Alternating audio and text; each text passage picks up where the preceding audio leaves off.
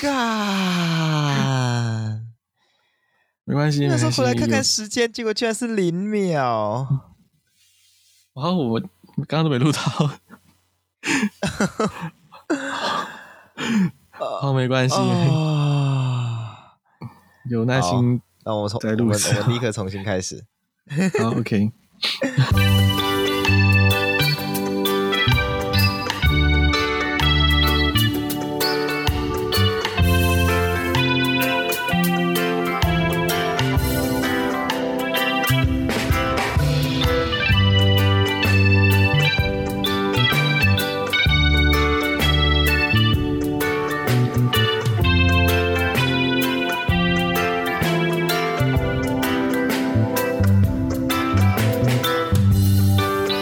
TPHA 台北城市狩猎，用轻松又专业的方式带大家体验大自然的生态导览团队，欢迎来听我们的生态杂谈，一起了解台湾和世界上的生态议题与时事。我是世祥，我是口勇。那我们每个礼拜六的中午十二点都会准时上架哦。好，这是我们的第二次录制，然后前面没有录到音，shit，真的有。好没关系，没关系，我们没关系，没关系。最精彩的还还没有，还可以，还可以。好，那我们赶快进到我们的是那个新闻部分啦。那上礼拜呢，其实我们后来都在讲国外的野生动物嘛，就讲一些北极熊啊、金鱼啊。所以这次呢，要回到台湾的保育类啦。那近期呢，嘉义县阿里山乡有发现多只长鬃山羊死亡啊。根据初步研判呢，死因是被一种叫做疥藓虫的节肢动物感染。那这波死亡数量呢，从入冬开始已经有四到五只了。虽然说疥藓虫感染可以被药物治疗，不过因为长鬃山羊的生性敏感哦，所以治疗难度是有点高的。那针对这点呢，政府是表示说，他们之后还是会去投药做治疗啊。如果必要的话，会先麻醉再治疗，用来保护这种保育类动物。其实大家听到什么疥癬虫啊，这种寄生虫的感觉，然后又听到野生动物身上好像变严重了这样子。现在因为你看新冠疫情的之后，大家对于这种来自野生动物疾病都感到人心惶惶的，所以其实大家常常都会想问说，它会不会对人造成影响？那对长鬃山的的影响会不会？就扩及到人类社会这样子，那其实我们这边就帮大家简单的讲一下这个疥癬虫呢感染长鬃山羊在台湾的历史，哦，让大家不要那么的担心。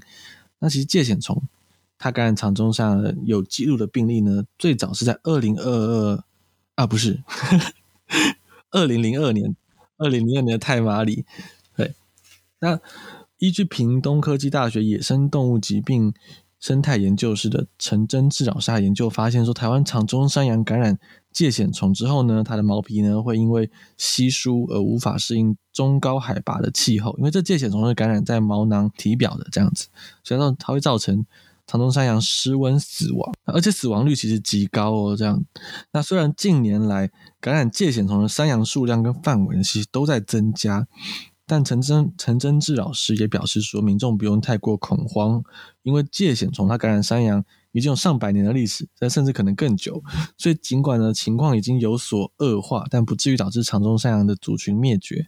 那也不用太担心会再回传到人身上产生突突变什么的，对，并没有到那么严重。那另外关于近几年长鬃山羊感染疥癬虫疫情加剧，那这个原因呢还未有定论。那目前已经知道的是。感染长鬃山羊的那个疥癬虫比较严重的这个疫情呢，之前是往北边移动，那现在有再往南边移动，就是往南北都扩张的情况。所以呢，因为扩张的关系，感染的长鬃山羊的数量也是有在增加。可是原因还没有未有定论嘛？那除了长鬃山羊可能是因为靠近了圈养的家畜族群，实际上是靠近了一些圈养的牛或者是养鹿场的鹿，然后呢感染了疥癬虫这个可能性之外呢？他们发现说呢，疥癬虫呢在流浪犬只的身上，也就是流浪狗身上，可能也会，呃，可能也会发现。所以呢，长鬃山另外一个感染感染的可能途径，就是透过中海拔地区人类聚落附近的狗，或者是他们冬季呢，有些有些长鬃山下来低海拔觅食的时候，都可能会被被这个流浪犬只感染到。那陈真志老师在二零一八年发表在《科学发展月刊》的文章。瘟疫与保育，石虎的健康这篇文章中也表示说，犬瘟热和疥藓虫在内的这些会感染给野生动物的病症，都应该格外注意，不可轻忽。嗯，那最后来跟大家科普一下长鬃山羊这种生物。那刚刚讲到说，阿里山乡发现多只长鬃山羊死亡，那这边可能就是大家听到想说山羊，那是不是什么大家养的有人圈养的山羊死亡啊什么的？但是又听到它是保育的，就觉得很奇怪。那不认识这种生物的话，可能会想说，这会不会跟我们在吃人这种羊肉乳的那种山羊很像？嘿，但因为我们是 Podcast 频道，我们是没有图片可以可以现场秀给大家的，所以我就用我自己实际看过好几次长鬃山羊的经验来跟大家讲说，真的就是还蛮不一样的。就长鬃山羊整体其实还比山羊来的粗壮。那胸口有黄毛，还蛮漂亮的。而且一般的那种人养的山羊，如果是大公山羊的话，它会长出那种很浮夸的大角，还会扭曲这样子。但是长鬃山羊的角，不管公母啊，露出来的部分大概都不会超过十五公分，而且只有稍微弯曲，大致上还算蛮笔直的，不会扭曲这样子。所以其实是蛮不一样的生物啊。对了，就是跟大家讲一下，长鬃山羊呢，其实也是台湾唯一的原生牛科动物。诶，那我们上周有讲到台湾没有。没有原生的牛啦，对吧？那德氏水牛已经绝种了，那怎么会说它是台湾原生的牛科动物唯一的一种？就是因为呢，其实羊跟牛呢都是被归类在牛科动物。那长鬃山羊是台湾唯一的牛科，这样。我们其他的像什么梅花鹿啊、水鹿啊、山羌啊，都是属于鹿科动物。那怎么分辨呢？其实牛科刚刚讲了，讲牛跟羊，它们的角都是直接从头骨延伸出来，然后长出来之后就从来不会脱落了。你不会在特定的季节看到一个一只。头顶光秃秃的黄牛这样子，然后隔年又有角这样，不会。对，嗯，那鹿科呢？鹿科动物每年会换角，旧的角会在繁殖季之后脱落，然后隔年的繁殖季会再长出鹿茸。那这个鹿茸呢，它是从头顶直接长出来的，覆盖着一层绒毛的新生的角，它不是从耳朵里面出来的毛这样子。对，那 哎、欸，现在大家 现在大家听懂这个梗吗？就是。大家真的听懂？如果我相信有国中或高中生，可能可能会听不太懂。对，我，我们有个前总统，呃，姓马的前总统，他之前好像去那个阿里阿里山那边原原住民地区，就有人赠送他鹿茸酒，然后他就是很高兴的跟、嗯、跟那个记者介绍说，这个鹿茸酒啊，哎、欸，非常珍贵，因为那是鹿耳朵里面的毛。超奇怪，我不知道哪里来的资讯呢。可是要是他拿到的是一个一一根完整的鹿茸，他应该就不会这样讲，因为这东西这东西绝对塞不进耳朵里面。然后这是这是题外话，而且其实他现在已经退休了嘛，我不知道不不知道马前总统现在主要在做什么，好像有去回去当大学教授。你有在你有在关注他吗？你说马前总统回去当大学教授啊？好像有诶、欸，他好像开了一堂课啊？是吗？我以为他就开始过他退休生活诶、欸。有，我如果同学去选他的课啊，哈，是不是在正大还哪里？有有有，真的有。好，不重要啊，不重要不重要。好好，那总之呢，为什么开始聊马英九？刚明就没有聊马英九，马英九很有趣啊，马英九很有趣啊。他，他还当总统的时候。网络上真的乐趣无穷，好多好多奇怪的，像鹿耳朵里面的毛是鹿茸那种奇。那还还有那个、啊，还有柯斯海讲马英九还我牛。柯斯海对啊，马英九就跟鹿科跟牛科动物都很有缘，他都有相关的新闻这样。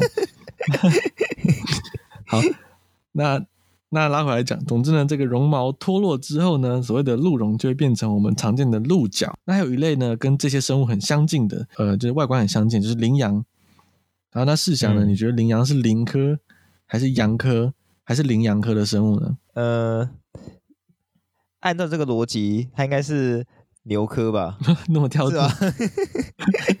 对啊，对啊，它是牛科没错。我每次哦，真假的，我随便讲的。我就带小朋友课程，所以我每次就是问这个问题，就是大家就会。在底下吵成一片，说：“哎呀，应该是羊科，应该是羚科，它就是羚羊科这样子。呃、不是，就是你们仔细观察羚羊这种分布很广、欧亚非三洲都会有的生物，就发现它其实终其一生都有角，都不会脱落这样。嗯、所以它就是牛科，没错，它是牛科动物。好，哎，那我要问你个问题：那疥藓虫是什么科？按照这个逻辑，我应该要讲疥癬虫，它是介科、藓科还是介藓科？”它是，我是有点底子，我我知道它是螨对不对？它是螨，是螨科螨科吧啊，对对对对对，应该是它介螨科啦，介螨科这种蛮呐。哦，对啊，大家听到蛮，应该第一个想到会是成尘螨，就它不是尘螨，但就是那一类的东西。它就是就是一种螨啊。对了，我会回去讲到那个羚羊是牛科。那、嗯啊、你知道我我们家其实像我我们家是不吃牛的，对我我也不吃牛这样子。嗯、然后我之前去非洲去实习的时候，就是他们听说我不吃牛，他们当地人就觉得很很惊喜呀、啊，这样哎有人不吃牛哎这样。然后我不知道他们就是一个很惊喜的表情，然后他们就一定要推荐我吃一个叫做。伊兰羚羊的一种羚羊肉，跟我说这吃起来跟牛一模一样，但它不是牛，嗯、就说你尝尝吧，你尝尝看，嗯、你就等于你就等于吃过牛，但又没吃过牛。他们讲的很玄啊，这样。我那个时候就打电话回家，就是也不是，就是哎，对我正打电话，反正现在用赖什么的就不用钱，然后就问我爸说，哎，他们说有一种羚羊肉吃起来跟牛一模一样，那我可以吃吗？我爸就说，就说那不是牛啊，可以啊。然后我就跟我爸说。啊！可是羚羊是牛科动物，那我可以吃吗？然后我爸就叫我爸叫我不要讲那么多废话。因为我从南非，大老远从南非打电话回去问他这种很蠢的问题。那我后来真的吃了，我后来真的吃了。大家都心诚则灵嘛，我心中没有牛，就是他这边这个东西吃起来跟牛肉一模一样，我还是可以可以吃吧？对，应该不会有事情。对，但是就蛮奇怪的，就是我。我觉得血腥味很重，正常的吗？是像是像你可以吃牛吗？我可以吃牛啊，血腥味很重是正常的吗？你吃的是煮熟的吗？它是做成那个有点带有一点液体，没有那么干的肉干。他说这个吃起来跟牛肉的很像，那味风味还在，肉干哦，但是没有那么干的肉干。我是没有吃过有血腥味的牛肉干呢、啊，我真的觉得蛮奇怪的。大家都那么爱吃牛肉，但是我我吃完那次，我觉得我没有特别爱好。那再回来讲长中山羊的另一个特点，那就是它们跟一般的山羊的差异，它们的毛看起来真的比一般的山羊浓密很多，尤其在冬天的时候，它们换过毛之后呢，带来的更浓密，就是其实这是为了适应台湾中高海拔这种。寒冷的气候环境，哈，长鬃山羊的毛呢，除了表层的棕色毛发之外，里面还有一层比较致密的短毛。这样两层毛呢，就可以把暖空气保留在体表，保留在两层毛之间的空腔，这样子避免失温。那这个跟囤积脂肪御寒的动物，它的呃机制完全不一样。那所以说，你可以知道说，长鬃山羊的体脂率呢，其实没有比一般的羊来的高多少。那这样它们才能够在峭壁上很灵活的活动，这样子，而不会说来的比较来的太胖啊，来的很笨重、很很缓慢这样。那这也是为什么一旦它们感染了疥癬虫之后呢，毛发稀疏了之后，它们缺乏了毛发的保护，然后又又缺乏足够的脂肪层，长鬃山羊的死亡率才会非常非常高的一个原因。嗯，所以。其实这还是需要特别关注啦。就是如果疫情持续扩大到很危急的情况的话，我相信平科大他们持续在监测这件事情，他们会跟大家讲。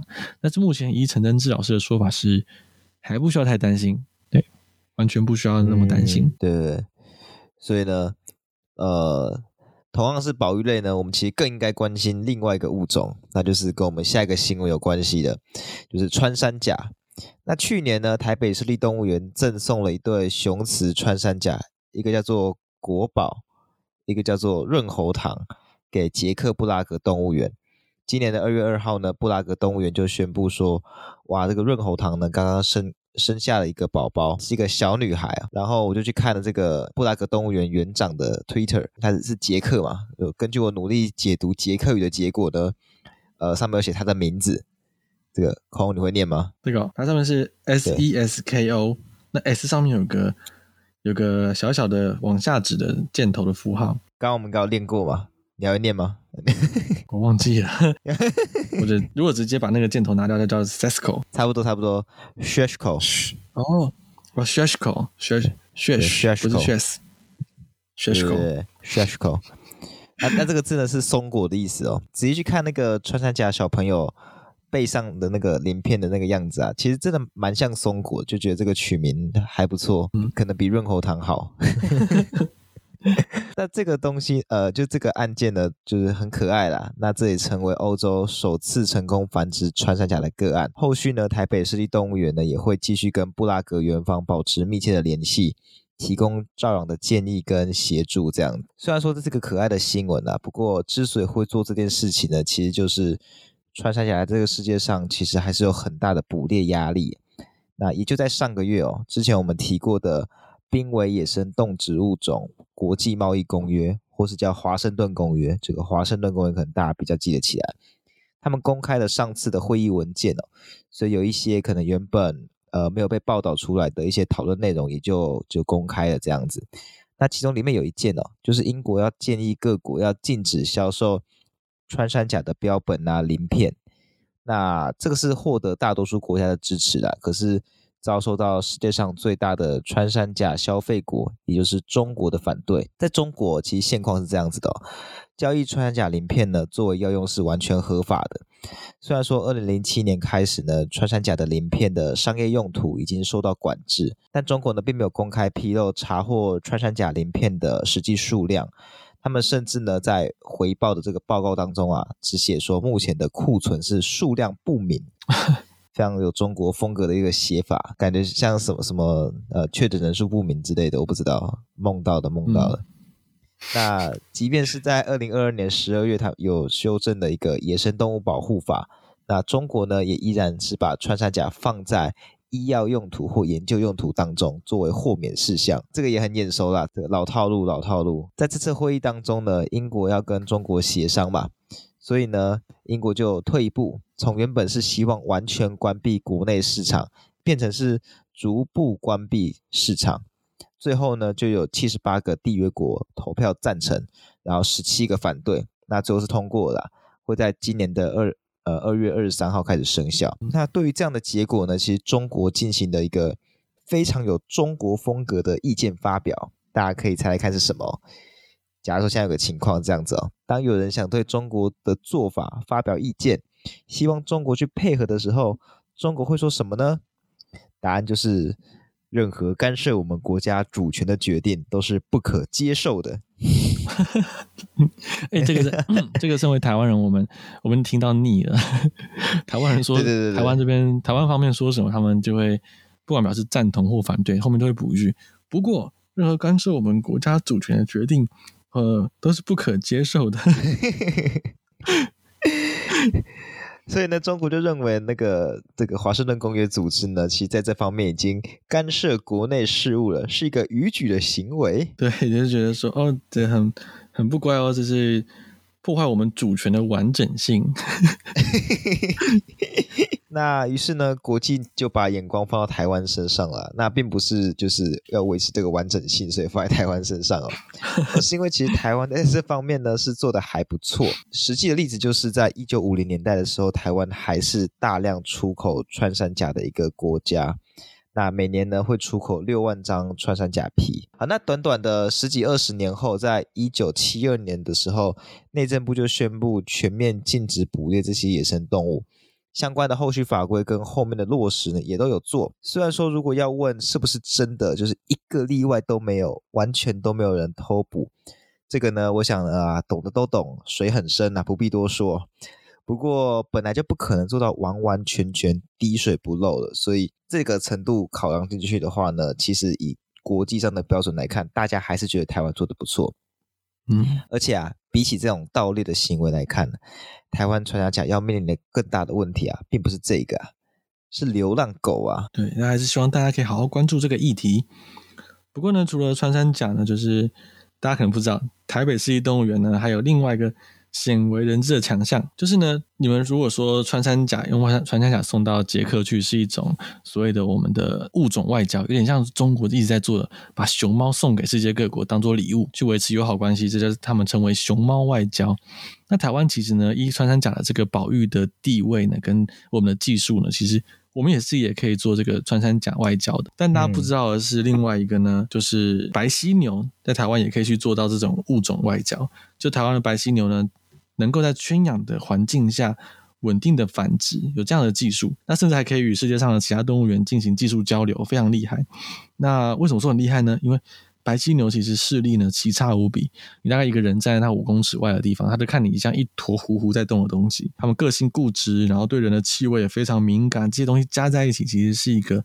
非常不利于他们在园区内繁殖的一个条件哦，所以在圈养的环境下，他们常会抗拒园方给他们的安排。不用说是繁殖，你牵了一头母的犀牛进到公犀牛的栏舍，它可能紧张到会攻击母犀牛，或是甚至就是放了多久他们都不愿意交配这样子。到最简单的安排，你突然放了新的东西进去，想要是看它会不会去玩啊，或去吃啊，它搞不好都不会去使用，就是脾气非常的硬。台北动物园它的这项技能其实也是。默默的是一种台湾之光啊，就是还蛮厉害的，也可以成为另外一种另类的动物外交。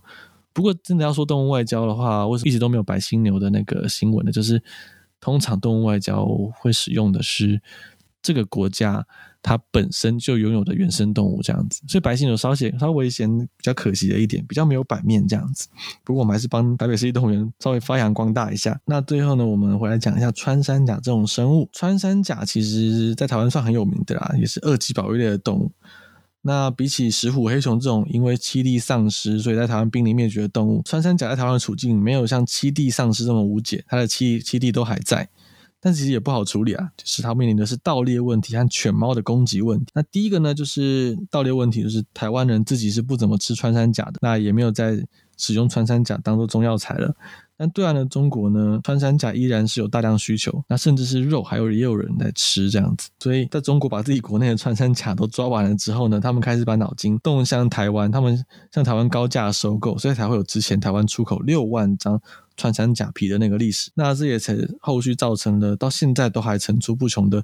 穿山甲盗猎事件，但其实就在近年呢，中国把脑筋动到了非洲穿山甲身上之后，台湾的穿山甲就稍稍又松了一口气，这样子就是几家欢乐几家愁。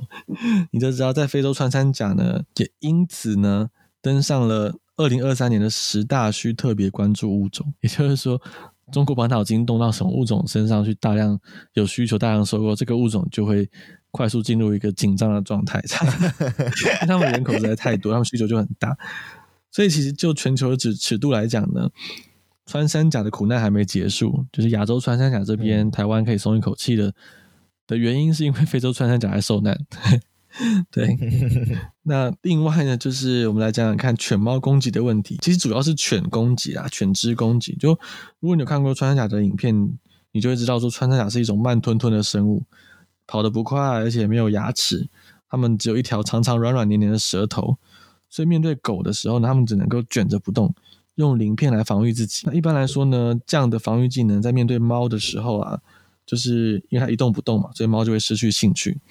那对于面对台湾原生掠食者的时候，除非遇到了黑熊这种咬合力比较强大的生物之外，大部分的生物都没办法突破穿山甲的防线。可是如果你遇到狗的话呢，狗的玩心非常重。那咬合力也很强，他们真的会愿意花一两个小时的时间去慢慢啃它，慢慢拆解它。嗯，那一般野生动物是不会去花这个时间的。那这个狗呢，它啃到最后呢，通常呢就能够突破穿山甲的防线，把穿山甲的尾巴啃断。好，那你终于啃断了啊，然后呢，会吃掉穿山甲吗？其实呢，目前发现也是都不会。大部分的流浪狗呢，都有人在喂食，所以它们不会想特别吃外面的动物，它们通常只是想杀死，就是玩玩乐、玩耍、玩死它而已。所以穿山甲通常呢，被狗突破防御之后呢，就被甩一甩，然后觉得无趣就丢在路边。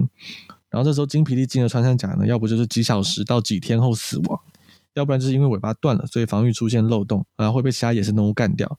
但是几乎都没有什么好下场，这样子，而且这种伤害到死亡的过程，其实对其实非常缓慢而且痛苦的，所以其实台湾流浪猫狗在外面造成的问题，就比你我想象的都还要更严重。但也有不少被救起来的穿山甲，他们还有在进行一些野放训练。那这又是另外一个穿山甲保育上的困难，就是他们其实这样的照养跟野放训练是非常不容易的。毕竟穿山甲的食性很特殊，大家就知道他们并不是吃草吃肉的，他们是吃蚂蚁的。所以他们食量也不小，所以并不是说饲养员呢拿个甜食放在那个外面呢，诱捕个几十只蚂蚁呢就可以拿来喂穿山甲，那个量完全不够。所以通常动物园或救伤单位呢，为了要让穿山甲吃饱，需要有单位同仁自行上山或委托人去采集野外的蚂蚁或白蚁巢。对，这是要整个巢这样采集哦。然后可能一天呢也就要分两次，然后甚至有的会分到三次，去把这个巢呢拆成几份喂给穿山喂给穿山甲。那穿山甲可能一天要吃掉一个巢，这样才会吃饱。那你先不论说饲养员是不是无心无偿的去收集这些蚁巢，或是单位用花钱的方式，就是花钱消灾，就不要让大家那么忙，一直跑山上这样，就委托别人，那这都不是一件简单的事情哦。所以每只穿山甲的照顾背后所耗费的人力成本非常可观。所以这边也想劝退想偷偷养穿山甲的民众，并不是可爱带回家 它就会活。那穿山甲是这么难照顾，所以你说真的，如果没有必要就不要乱抓，就是让它好好住在野外这样。对不对？就看很多人说。你敢穿山甲哎，可以养吗？不行，就这样，不行，养养你养不活的啊！好像除非你每天上山拆蚁巢，啊，你也对蚂蚁要有一定的了解。对啊。哎，没有这样，好像又跟大家讲说，你要是好难讲哦，总之就是不要养，是不行，养了会罚很多钱，这样对，不行，不不行，对，对，你刚刚是想要学什么吗？你好，以前不是有那个节目，那个小时候会看的，什么不行？那是什么？天线宝宝？没有，我不知道。那你不知道，你没有看哦？哇，谁记得啊？我只记得天，我算了，不重要啊。我只知道天线宝宝好像还有在，还有还有在出新的集数，之前有上新闻，就是很很酷哎、欸。他这个他是他这个老老节目哎、欸，超酷。而且其实那个我们看起来小小只的什么什么迪西啊、丁丁啊，他们看起来小小只的，其实这就是人穿那个皮套装在在里面，然后我忘记眼睛在什么位置了，总之他们其实超大一只，超级大只。嗯，嗯，好，你 OK 哈？天线宝宝聊完了，okay. 没没这种，已经没有没有天线宝宝的话题了。对，好啦，那我们这礼拜的生态新闻就到这边告一个段落。那喜欢我们的频道的话，欢迎到各大 Podcast 平台来给我们五星好评。那如果有想要听什么样的节目的话，欢迎到我们资讯栏下面的 Google 表单或者是 s o n 的赞助链接来给我们呃一些想法。说不定呢，下次我们就会选你的题目当做我们这次讲的呃题目哦。那如果想要到野外出去走走，我们是呃除了有这个 Podcast 频道之外呢，我们还是一个专业的生态导览的团队。那我们已经成立了超过三年，虽然中间有一段时间被疫情给卡得死死的，但我们也已经带过超过两百场以上的夜观了，就是夜间去观察动物的这样子的行程。所以，如果有兴趣到野外跟我们一起看看台北市区的各种动物，包括两呃蛇类、蛙类，然后哺乳动物、鸟类，像猫头鹰或昆虫，都可以来找我们，就跟我们一起出来玩玩吧。那今天节目到这边告个段落喽，我们就下次再见，拜拜，拜拜。